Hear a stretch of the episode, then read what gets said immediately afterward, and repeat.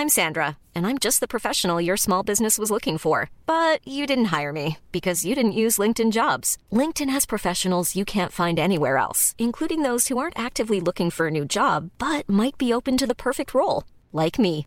In a given month, over 70% of LinkedIn users don't visit other leading job sites. So if you're not looking on LinkedIn, you'll miss out on great candidates like Sandra. Start hiring professionals like a professional. Post your free job on linkedin.com/people today.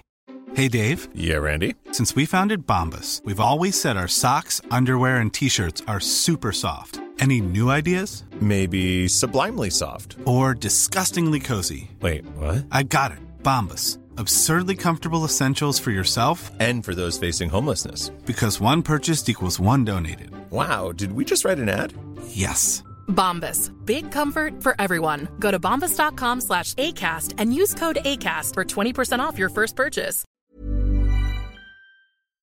On y va tout de suite avec le salon de la moto et mon prochain invité, Claude Thibodeau, qui en est le porte-parole. Bienvenue dans Politique correct, Claude? Ben, merci beaucoup de me recevoir. C'est bien gentil. J'ai t'écoutais en m'en venant, puis j'ai parfait mon art du barbecue, là, je pense. J'ai réussi à. Ah ouais? Ouais, t'avais pas un chef avec toi euh, cet après-midi? Je pense là? que t'étais- c'était dans Laurent et les Truands, ça. Ah, c'est ça, c'est Moi, ça, Je suis c'est ça. entré en onde il y a 25 Non, minutes. c'est ça. Donc, c'était l'émission précédemment. Fait, je suis un meilleur barbecue man Ah maintenant ouais. grâce à votre station. La gang de Barbecue Québec aussi, on est content Ouais. de les avoir dans le coin. Mais on est content de parler de moto au mois de février parce que ça, ça permet de planifier.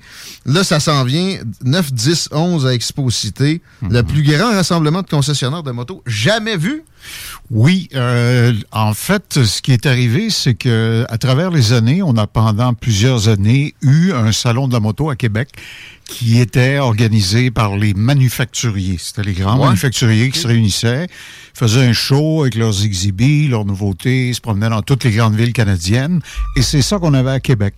Euh, quand est arrivé la COVID, évidemment, tout ça a été interrompu. C'est ça, mon souvenir est flou là, de Voilà. salon de la moto. Puis c'était peut-être plus dans l'humilité quand c'était les, les constructeurs qui Oui, puis euh, il y avait un autre facteur, c'est que lorsque la COVID a été réglée et que les gens ont voulu, ici à Québec, pouvoir se rendre à un salon de la moto, Ouais. les manufacturiers ont dit on n'en fera pas. Pourquoi?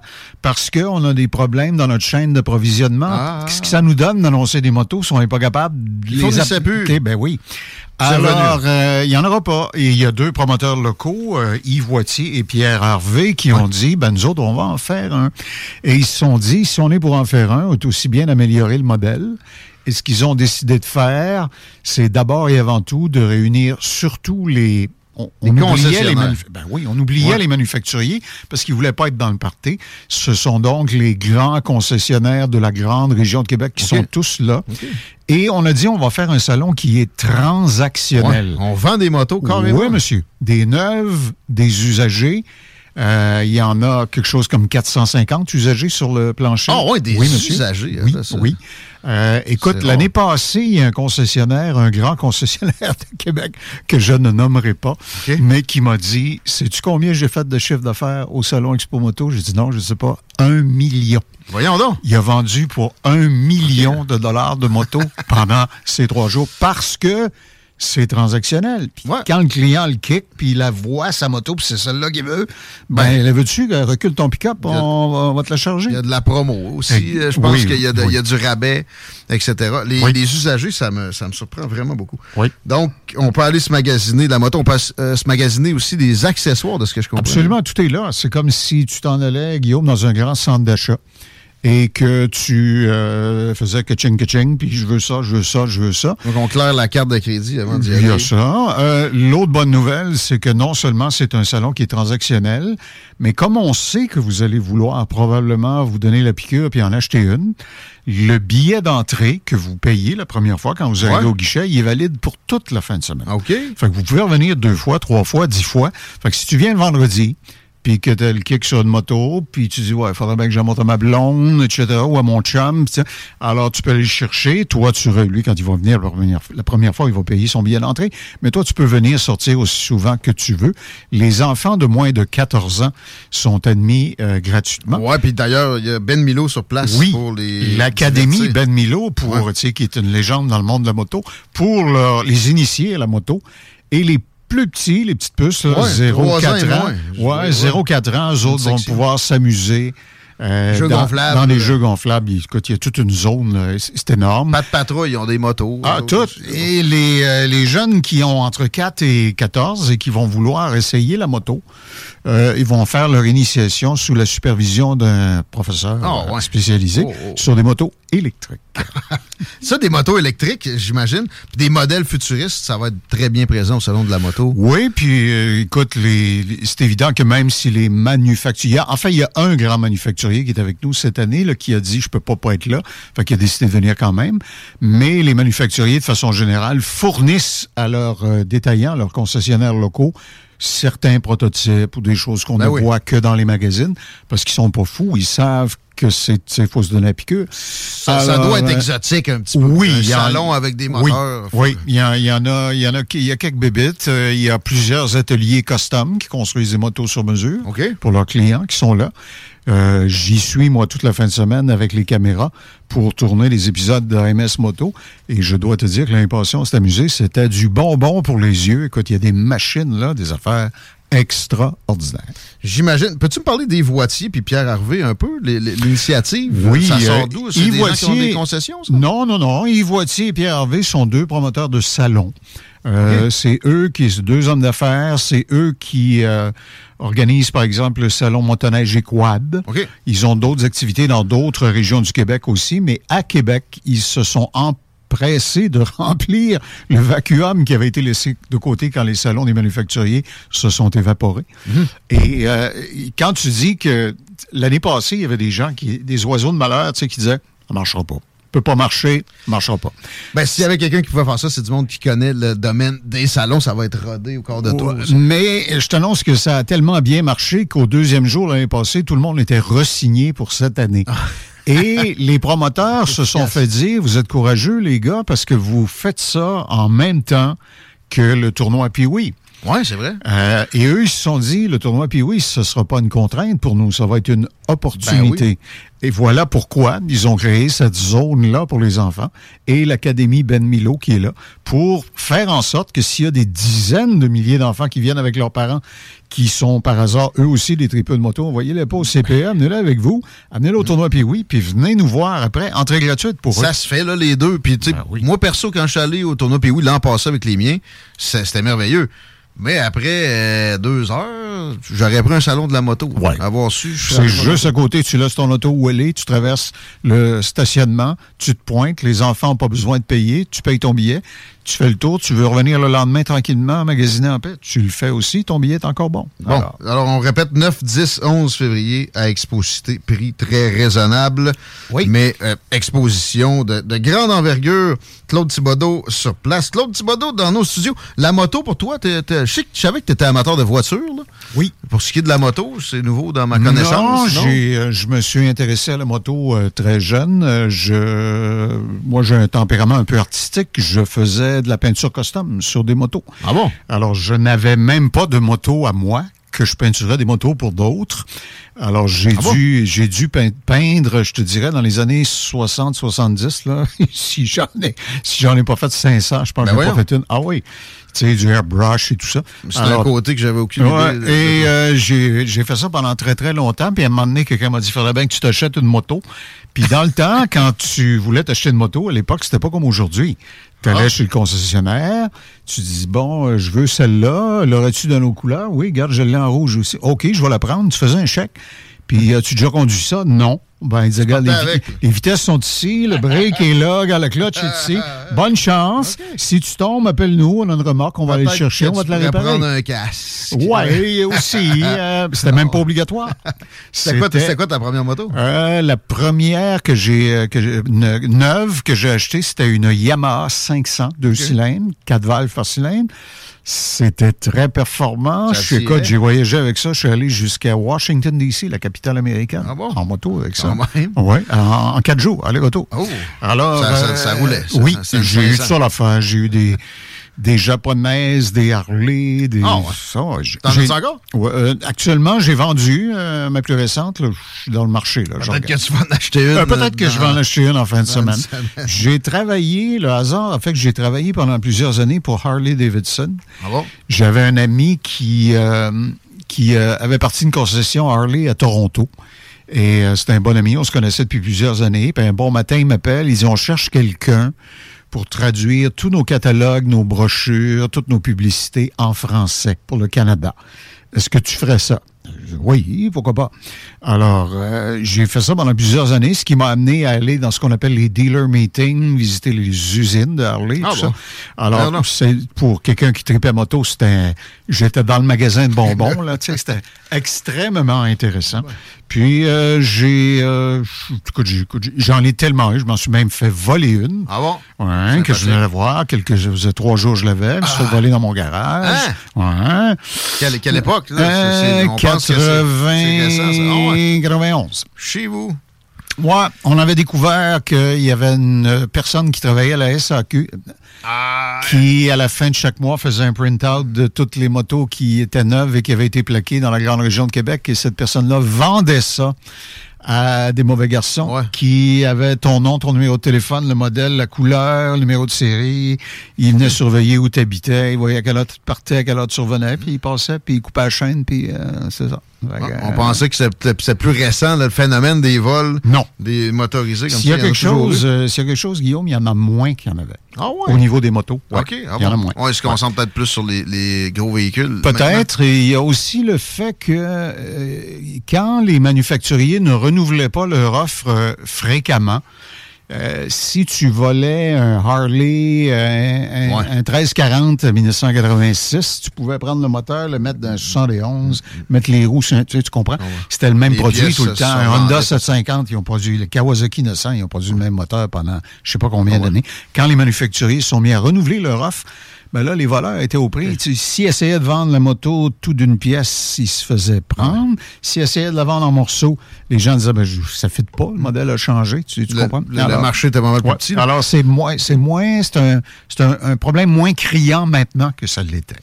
C'est le fun de découvrir ce côté-là de toi. Les gens t'identifient à la radio de Québec et aussi critique de la radio de Québec. Oui. Mais, mais je veux je veux remonter à toi, tes origines dans la radio. tu as commencé ça ici à, à Lévis à- avec CFLS ou Non, euh, moi, je, contrairement à ce que beaucoup de gens croient, je n'ai jamais travaillé à CFLS. Mais voyons. Non. Ah, J'étais sûr que... Euh, non. J'ai, euh, euh, je suis allé étudier au cégep de Jonquière. OK. L'ATM. qui oui, à l'époque, ça s'appelait communication. J'ai fait juste un an et demi parce que c'était d'une platitude olympique. Hmm.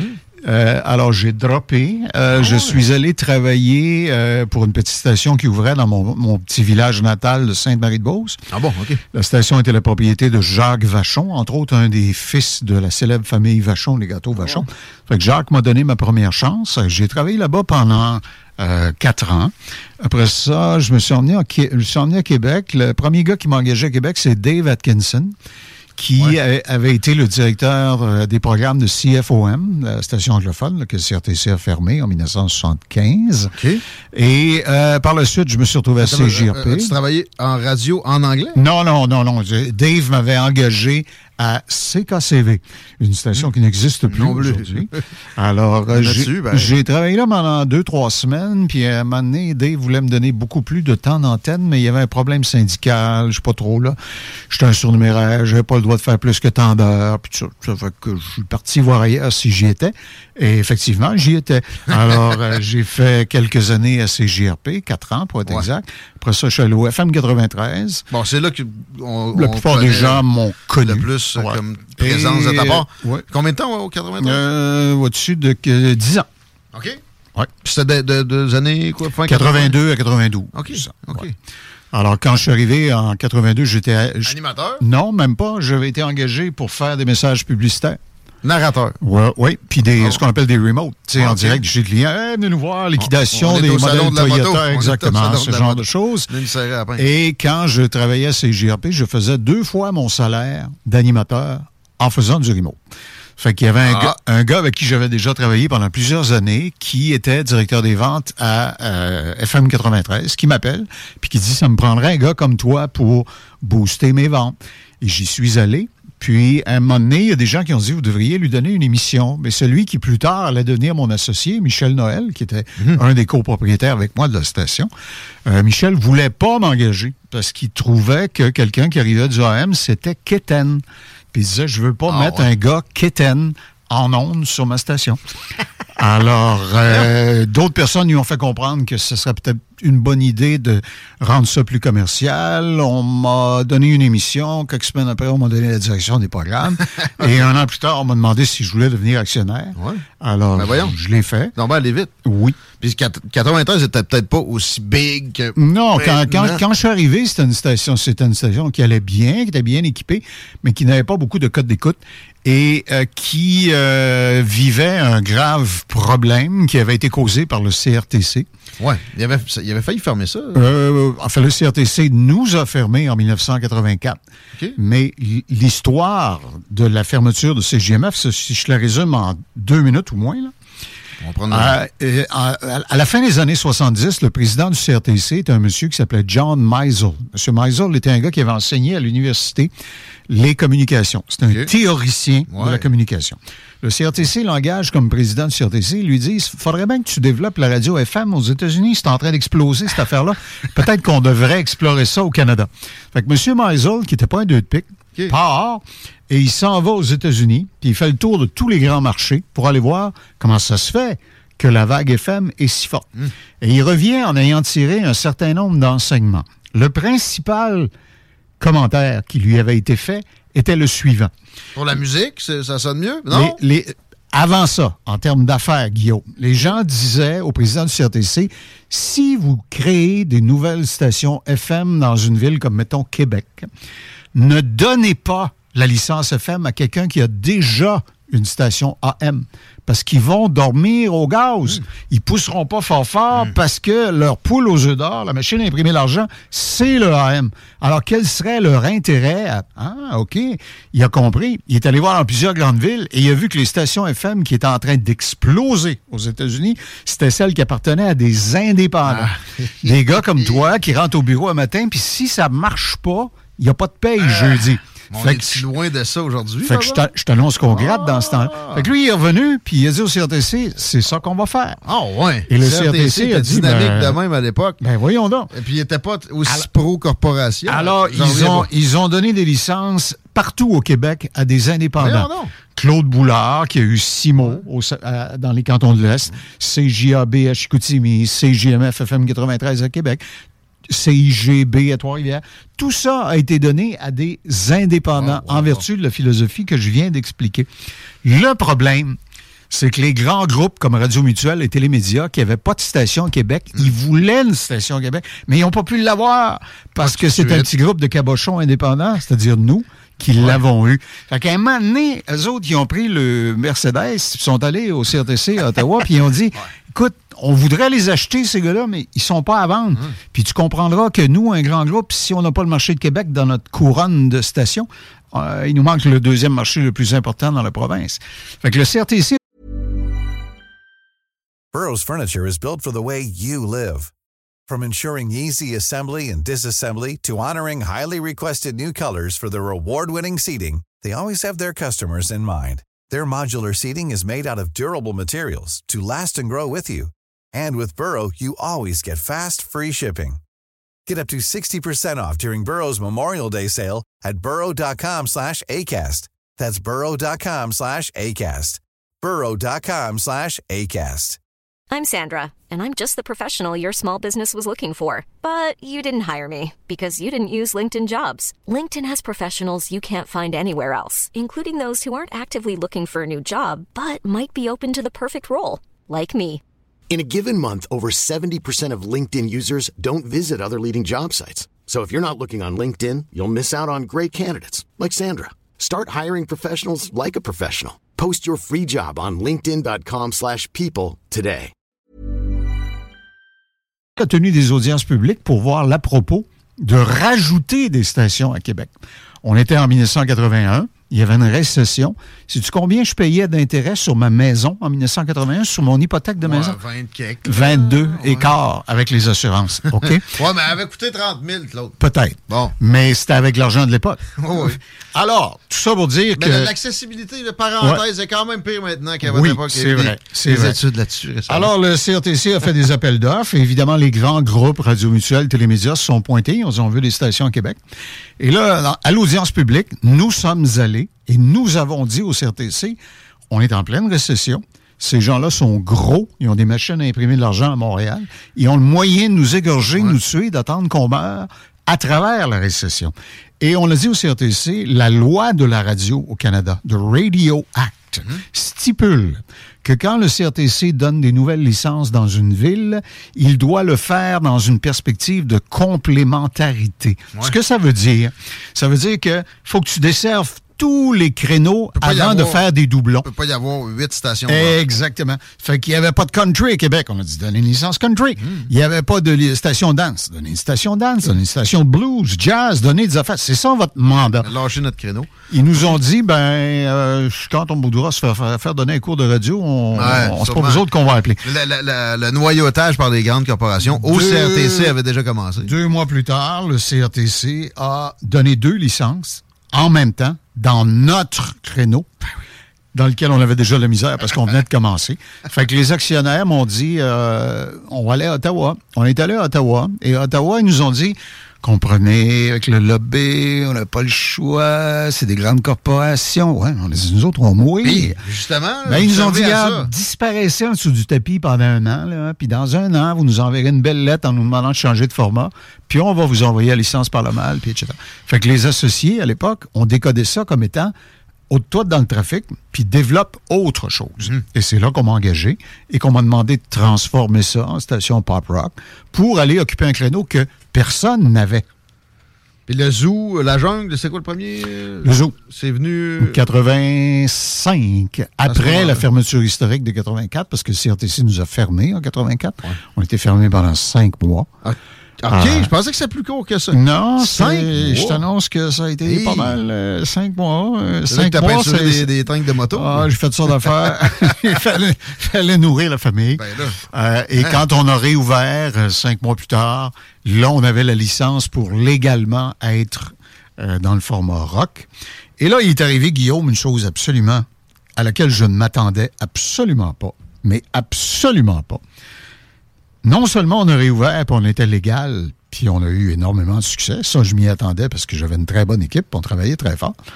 Mais le CRTC, quand il a vu, après nous avoir fermés, nous avoir envoyés en prison, puis nous avoir traités comme des bombes, quand il a vu qu'on était capable, en respectant tous les règlements, d'avoir un énorme succès, qu'est-ce que tu penses qu'ils ont fait? Ils m'ont appelé, puis là, ils m'ont dit, M. Thibodeau, euh, on aimerait ça que tu sois sur toutes sortes de comités, puis tu présides. Ils voulaient me parader. Ah, les roues, là. ils voulaient me parader comme étant, garde, c'était Ah. un bum. Puis garde, aujourd'hui, c'est un bon garçon et ça marche. Donc, M. Thibodeau fait la preuve que quand tu te comportes mal, t'es puni. Puis Ah. si tu respectes bien le règlement, ça peut par ailleurs très bien marcher. As-tu embarqué là-dedans? J'ai pas eu le choix. Parce que le président de la corporation à qui on venait de vendre euh, dit ben euh, j'aimerais ça que tu t'impliques là-dedans. Et je ne le regrette pas, je dois te le dire, parce que je me suis promené partout au Canada et j'ai rencontré ce qu'on appelle les grosses pointures. Tu sais, tu me disais tout à l'heure que tu étais un peu mal à l'aise quand je changeais dans le studio. Ben, je- t'annonce- peu intimidé. je t'annonce que la première fois que j'ai rencontré Arlen Waters, qui était le président de Chum Group OK. à Toronto, puis euh, j'étais petit dans mes Ben bottines, et sais-tu quoi? Il connaissait toute notre histoire, il connaissait Ah ouais. tous les détails. Là. Tu sais, quand tu dis que tu as affaire à quelqu'un qui connaît ça, là, Ouais. un monsieur d'une grande simplicité, euh, intelligent, gentil. Mais un gars Euh, de radio. il m'a aidé, Des m'a rendu gens, service. des gens de radio comme ça, euh, moi j'ai l'impression que le paysage est complètement dans un autre univers que ce que ça a été. Euh, est-ce que est-ce que t'en est-ce que t'en vois encore, tu sais, des gens vraiment qui mangent radio, qui dorment radio? À Québec, là, peut-être. Ouais, à notre marché. Ce, ce qui est particulier du marché de Québec, les, les gens de Montréal, quand les gens de Montréal regardent Québec, ils disent c'est ce qu'ils appellent le mystère Québec. Ils comprennent pas. Ouais. Ce qu'ils appellent la radio poubelle, puis la radio d'opinion, etc. Ça, ça ne leur entre pas dans la tête. Et ra- ils trouvent que la radio de Québec est conflictuelle, agressive. Et c'est pas faux. Non, non. Pourquoi est-ce que c'est comme ça? Il y a une raison fondamentale. Fondamentale. C'est pas parce qu'on on est né, euh, on a manqué d'oxygène au cerveau à la naissance. méchant. Ce qui, est- ce qui arrive, c'est que dans une ville comme Montréal, si toi, tu es animateur de radio dans une station de radio à Montréal, puis tu as un peu de popularité, à un moment donné, ton téléphone va sonner, puis il y a quelqu'un qui fait des documentaires pour Canal D, qui va t'appeler, Ouais. ou Historia, qui va dire Hey, euh, je t'ai écouté, euh, t'as une bonne voix. Euh, ben, Accepterais-tu d'animer Viendrais-tu faire Belle et Bonne? Un quiz. Voilà, c'est ça. Exact. Alors, les gens qui travaillent dans l'industrie de la radio à Montréal sont à peu près toutes des vedettes et on les engage parce qu'on peut s'intéresser à ce qu'elles font à la radio pour d'autres raisons Que ce qu'elles font à la radio. Parce qu'ils ont une belle maison qu'on a vue dans des corps mag, parce que leur blonde euh, est juge à la voix, ou tu vois, c'est bon. À Québec, on n'a pas cette industrie-là. Fait que les gens qui travaillent dans la radio au Québec, qui gagnent leur pain et leur beurre, puis qui payent leur hypothèque, en général, ils ne font que de ça. Alors, un, ils sont obligés d'être bons. Et là, les- le jeu de la concurrence devient peut-être un peu agressif parfois. Et il y en a qui ont le couteau d'un dent et ils ne voient pas la station au bord de la rue comme étant un adversaire ou un concurrent. Ils le voient comme étant Menace. un ennemi. Ah ouais. Carrément. Alors, ça crée une radio un peu Mais plus. Est-ce que c'est ça qui fait de la bonne radio ou c'est la, la- la critique sociale plus, plus acerbe? Je pas, Ouais. suis toujours un peu de bonbon quand on voit des animateurs Ouais. faire un beef. Ouais. Mais en même temps, je pense pas que le monde écoute plus la radio ici qu'ailleurs pour ça. Ben, je te dirais qu'à partir de 2000, 2004, 2004-2005 à peu près, dans la plupart des grandes villes américaines, on a assisté à l'émergence des formats. Euh, les, les experts de la programmation appelaient ça du attitude radio. Ouais? Alors j'ai une attitude. Ouais, ouais. Hey, si tu penses, tu. Généralement plus à droite, mais il y en a, il y en a de la, de la- oui, de la oui. progressiste aussi aux États-Unis, moins. Oui, il y en a. Tant qu'il y a de l'attitude. Oui. Ah. Mais les radios qui se veulent un peu plus à gauche du spectre aux États-Unis n'accepteront pas de ressortir à des techniques de radio qui font le pain et le beurre de ceux qui sont de l'autre côté. Pre- Prenons un exemple, un gars avec qui j'ai eu l'occasion de travailler pendant quelques mois, M. Arthur, le, Ouais. le regretté André Arthur. André avait compris que si tu polarises, bien sûr, tu vas attirer l'attention. Et André avait une méthode absolument infaillible. Ça marchait à chaque fois. Si un politicien disait, je crois qu'on devrait, c'est une chose à la mode ces temps-ci, on devrait refaire le toit du stade olympique. OK? Puis Ça va coûter tant de millions. OK. Si tu t'attaques à ce que le politicien vient de dire, puis tu dis ça n'a aucun bon sens, ça tient pas la route, voici pourquoi. Faut que tu expliques, faut que tu mettes en contexte, faut que tu sortes les chiffres. Faut puis le monde t'écoute, puis ils sont en train de se décrotter le nez sur une lumière au coin de la rue, puis les enfants crient dans la Ils n'ont pas ont beaucoup de, ils de pas le- temps d'attention Exact. disponible. Si tu t'attaques à la personne, pas à l'idée, à la personne, ça, c'est payant. Mm. Pour deux raisons. La première, c'est que les gens qui aiment cette personne à laquelle tu t'attaques, eux, ils font de l'urticaire. ils vont t'écouter, taillissent, T'es. Puis ceux qui t'aiment, ceux qui aiment pas la personne en question, les autres sont contents en disant Hein, lui, il parle pour moi. Fait que tu, tu peux pas perdre. Fait que tu fais du feu d'artifice. Si tu, si ça monte en mousse, ça y a- explose. Il y a eu des bons moments avec de l'argumentation, tu sais, que moi, j'ai pu, j'ai pu consommer, mais ça a toujours été ma reproche à, à son, euh, à son endroit. La personnalisation, catégoriser des vies oui. humaines avec Ben oui. une action. Ben oui. Puis c'est c'est ça, puis on tourne la page. Avec un grand pouvoir comme ça, tu sais, c'est un peu décevant pour un bonhomme aussi intelligent. Euh, on fera pas son, son procès ici, mais euh, tu as travaillé avec. Comment c'était travailler avec? Combien de temps ça a duré? Comment ça a fini? Ah, j'ai travaillé avec lui pendant cinq mois. J'ai euh, quand j'ai quitté le 93 en 1900, à la fin de 92, le CHRC m'a engagé un, un mois de janvier pour remplacer André pendant qu'il était en vacances. OK. Ça fait que j'ai fait ça. Et puis, Puis, comment ça s'est passé, de très la, très la bien. critique? Ah ouais, t'es pas tombé sur le dos? Non, non, non, ça, Ah. ça a bien été. Ah bon? Mais cela dit, euh, quand je suis allé comme directeur des programmes à CHRC, j'étais donc le patron d'André. Et c'était impossible d'être le patron d'André.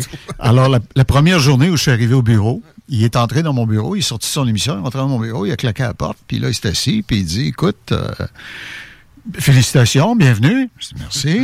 fait que là, il dit, tu vas être mon boss. C'est ce qui est écrit sur ma carte d'affaires. Fait que là, il m'a dit, je ne te reconnais aucune autorité. je veux rien savoir de toi. Va, hum, mange-la, hum, etc. Avise-toi pas de toucher, hein, hein, hein, puis si tu te mêles de mes affaires. Fait que je lui ai répondu, André, il dit, ton discours a le, le grand mérite d'être clair. Ouais. C'est parfait, Ouais. c'est le fun, je suis bien content. Cela dit, si ce que tu fais, c'est bon pour la station, je sais pourquoi je serais dans tes jambes. Mais si tu fais des choses qui ne sont bonnes que pour André Arthur et qui nuisent à la station, moi, ma job, c'est de faire que la station, eh bien, toi, je sais que ça va déjà très bien, là. Tu vas manger au Michelangelo tous les soirs, puis euh, tu fais de l'obésité morbide. Puis, tu sais, il, aim- il aimait pas ça quand je lui disais ça, tu sais. Puis quand, je, disais quand ça. je voulais le faire sortir de ses gonds, puis que je parlais de lui, je l'appelais la matière grasse de Portneuf. Parce qu'Henri, pendant un bout de temps, il était obligé de s'exiler dans le comté de Portneuf pour faire la radio. oui, oui, d'Anacona. oui, mais il faisait de la radio Oui, de là-bas. oui, oui. Mais tu sais, je- puis- 100.9. puis ça le faisait, ça le faisait quiller quand je disais ça? Mais tu sais, je lui servais sa propre médecine. Ben oui. Puis- je- ben, je pense qu'il devait accepter ça. Pareil, c'était. Euh, pas très bien. non, mais pas nécessairement en public. Pas très bien. Mais tu le croisais dans la rue, t'as t'as renvoyé chier, mettons. Tu, tu- tu Oh. sais pas à quel point il y avait un personnage, puis. Ouais, ben, écoute, je, je, je, je peux te conter une anecdote. Oui, donc. La dernière station à Québec où il a travaillé de façon continue, c'était une station qui appartenait à deux hommes d'affaires locaux, Oui, oui. les frères Leclerc. biscuits. Puis il a été mis dehors parce qu'il a fait des commentaires. Homophobe. Voilà, disait-on. Alors, euh, André est dehors, puis euh, ça va pas bien, puis euh, il espérait que le téléphone sonne, puis ça sonne pas. Fait que, euh, on a un il ami- avait fait le tour pas mal. on a un ami commun qui me dit pas mal découragé, il pensait que puis ça marche pas, puis c'est pas ça. J'ai dit à notre ami commun, j'ai une idée pour lui, moi.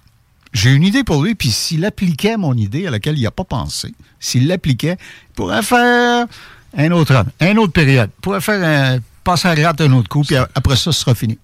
Fait qu'il dit, veux-tu que je lui en parle? Je peux lui en parler si tu veux. Ça fait qu'il appelle André, puis il dit, André, j'ai rencontré Claude, hein, hein, il y a une idée. pour ça. Ça a pris euh, 14 secondes, mon téléphone sonne. Puis T'as appelé? Ben oui. Puis là, André dit, on, on va-tu prendre un café? Je dis, bien sûr. ouais. Fait qu'on est allé prendre un café ici, dans les limites de Lévis. Je fais tout ce que je peux, moi, pour garder l'argent à Lévis. Fait que je, je, je l'ai fait traverser. Ouais. Je pense même qu'il a rempli un tank à gaz de son gros 4x4. tu vois, il a fait virer, euh, il a dépensé quelques centaines de piastres dans l'économie locale de Lévis. Mais tout ça pour dire qu'on on se rencontre. Alors, euh, on a une bonne conversation. Je lui explique mon idée. Il dit, c'est bon, en maudit, j'aurais pas pensé à ça. Il dit, c'est tellement bon. Il dit, euh, va vendre ça. Oh, je dis, on se calme ici, là. J'ai dit, si on applique mon idée, d'abord, on va se faire une entente entre nous. Puis, je n'irai pas vendre euh, ta présence en ondes sans que nous ayons des ententes formelles entre nous. Ah, il dit, je comprends très bien ça. Fait qu'il dit, je vais en parler à mon fils. Il dit, mon fils est mon meilleur conseiller. J'en parle à mon fils et je te reviens. Et il dit, ça se peut que mon fils veuille être avec nous lors de la conversation s'il y a des questions particulières. Je dis, pas de problème. Et moi, je jamais rappelé. Alors, je devine qu'il en a parlé à son fils et que son fils a dû lui dire, fais pas ça. C'est correct. Est-ce que je peux savoir c'était quoi? là? Non. Hey, le temps a filé. Claude Thibodeau, par contre, euh, c'est euh, la grosse radio. C'est vraiment solide. Euh, Est-ce qu'on peut se reprendre? Euh, sans consigne de contrat? On peut-tu se reparler de radio prochainement? Parce que tu, parlais de dormir au gaz. J'aurais aimé qu'on fasse un, un petit tour d'horizon du portrait en ce moment dans, dans la région de Québec, mais là, j'ai 10 minutes de retard, la pause n'est pas commencée Ah! pour mon prochain invité. Ouais, Écoute, je comprends. on, on se dit tout ça? Oui, oui, on- écoute, on fera ça. Je te laisserai mes coordonnées téléphoniques. Alors, je rappelle à ton vaste auditoire que le but de ma visite, outre le fait de voir ton sourire pepsodent, c'était de parler du salon Expo Moto qui va avoir lieu en fin de semaine à Expo Cité, 9, 10, 11 février. Tous les détails sont sur expomoto.ca. Vendredi, de midi à 21h, samedi de 9h à 18h. Euh, dimanche 9h30 à 17h jusqu'à 14 ans, c'est gratuit. C'est 17 pour les adultes et votre laissez-passer est bon pour trois jours et le salon est transactionnel. Pas si vous cher trouvez la même. moto de vos rêves, le casque de vos rêves, vous pouvez l'acheter et partir avec en dessous du bras. Grâce à Beneva, Sainte-Foy Nissan, Beauport Nissan, École de moto Centre-Ville, Sport VL et Huile Hypertech. On s'arrête. Merci Claude Thibodeau. Salut, merci de m'avoir reçu, c'est bien gentil. Nicolas Salutations aux auditeurs. Nicolas Gagnon, retour. Vous êtes à l'écoute 96.9, l'alternative radio 96.9. Talk, rock, groupedbl.com. Southside, Québec. Vous êtes sur CG. Mom deserves the best, and there's no better place to shop for Mother's Day than Whole Foods Market. They're your destination for unbeatable savings, from premium gifts to show-stopping flowers and irresistible desserts. Start by saving 33% with Prime on all body care and candles. Then get a 15-stem bunch of tulips for just $9.99 each with Prime. Round out Mom's menu with festive rosé, irresistible berry chantilly cake, and more special treats. Come celebrate Mother's Day at Whole Foods Market.